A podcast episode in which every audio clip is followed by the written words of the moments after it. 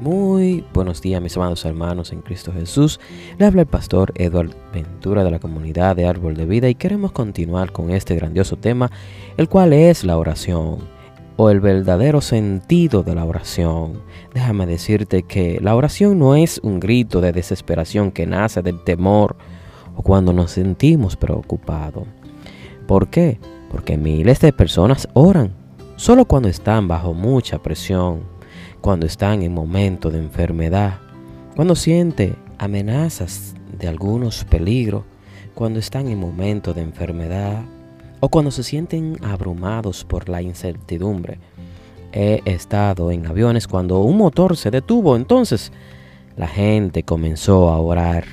Hemos atravesado tormentas terribles en las que las personas que jamás pensaron en orar antes estaban orando alrededor de nosotros. He hablado con soldados que me dijeron que nunca habían orado hasta que se encontraron en el medio de una batalla. Parece haber un instinto en las personas que las lleva a orar en tiempos de dificultad, buscar a Dios. Y eso está bien. Déjame recordarte que la palabra de Dios nos recuerda en 1 de Timoteo 2.8 que quiero pues que los hombres oren en todo lugar.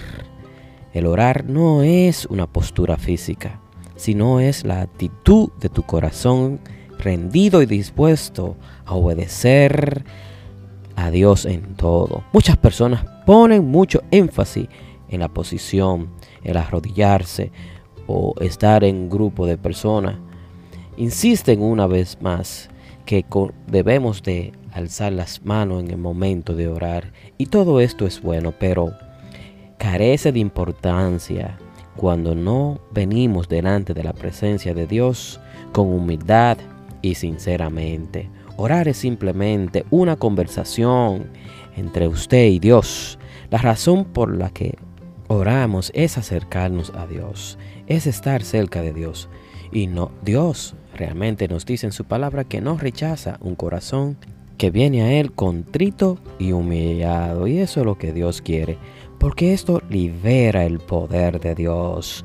La palabra de Dios nos dice que cuando se nos manda a orar, la Biblia dice en todo tiempo, siempre, en todo momento. Lucas 18.1. Mis amados hermanos, déjame decirte que el hombre natural, científico, de esta época, han logrado mucho avance. Estamos viviendo una época muy moderna, donde hemos tomado ventaja de la naturaleza y sus recursos. Imagínate contener al Niágara para nuestro uso y nuestro bien, poder mantener el vapor en las calderas y a liberar su tremendo poder para hacer girar nuestras máquinas. Hemos aprendido a contener vapores de gasolina en un cilindro para que exploten en el segundo designado y muevan nuestros automóviles y camiones velozmente para nuestras autopistas. Hasta hemos descubierto el secreto de liberar la energía del átomo, lo cual es capaz de destruir ciudades, civilizaciones enteras, poder almacenarla en un cohete. Pero muy poco de nosotros hemos aprendido a desarrollar plenamente el poder de la oración. Y es lo que Dios quiere para nuestras vidas. Aún no hemos aprendido que los hombres y las mujeres son más poderosos cuando están en oración que cuando están detrás de las armas de fuego. Más poderoso que cualquier armamento, cualquier cosa, es un hombre o una mujer de oración. Debemos saber, mis amados hermanos, que no hay cosa más importante.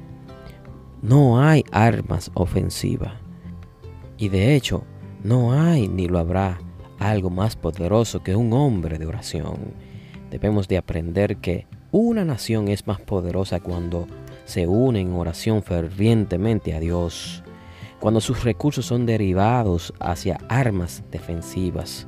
No hemos descubierto que las respuestas a todos nuestros problemas pueden venir a través del contacto con el Dios Todopoderoso. Y es ahí donde Dios hoy nos llama a ser un hombre o una mujer con una oración eficaz. Una oración eficaz es una oración ofrecida con fe. Por eso la Biblia dice, crean que hayan recibido todo lo que estén pidiendo en oración y lo recibiremos, mis amados hermanos. Y esa es la voluntad de Dios para nosotros, según Marcos 11:24. Tenemos que saber que si pedimos, vamos a recibir la oración dinámica, la oración ferviente, la oración de fe, la oración de un hombre obediente, mueve el reino de Dios. Y esto es lo que Dios quiere. Por eso la Biblia dice, por lo tanto, ya que en Jesús, el Hijo de Dios, tenemos un gran sumo sacerdote que ha atravesado los cielos, acerquémonos confiadamente al trono de la gracia para recibir misericordia y hallar la gracia que nos ayuda en el momento que más la necesitamos. Dios, por amor a Cristo, perdona nuestros pecados. Dios, por amor a Cristo, suple nuestras necesidades. Dios, por amor a Cristo, recibe nuestras oraciones. Las personas que acuden con confianza al trono de gracia ha visto que su acercamiento a Dios ha sido hecho posible todo por medio de Jesucristo. Atrévete a cambiar tu entorno. Atrévete a orar por esta nación.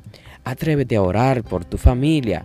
Pero sobre todo, atrevámonos a orar por este mundo que tanto necesita una iglesia activa, pero activa en la oración, la oración viviente, en la oración que cambia las situaciones, en la oración de fe, en la oración de un hombre y una mujer obediente, comprometido con su palabra.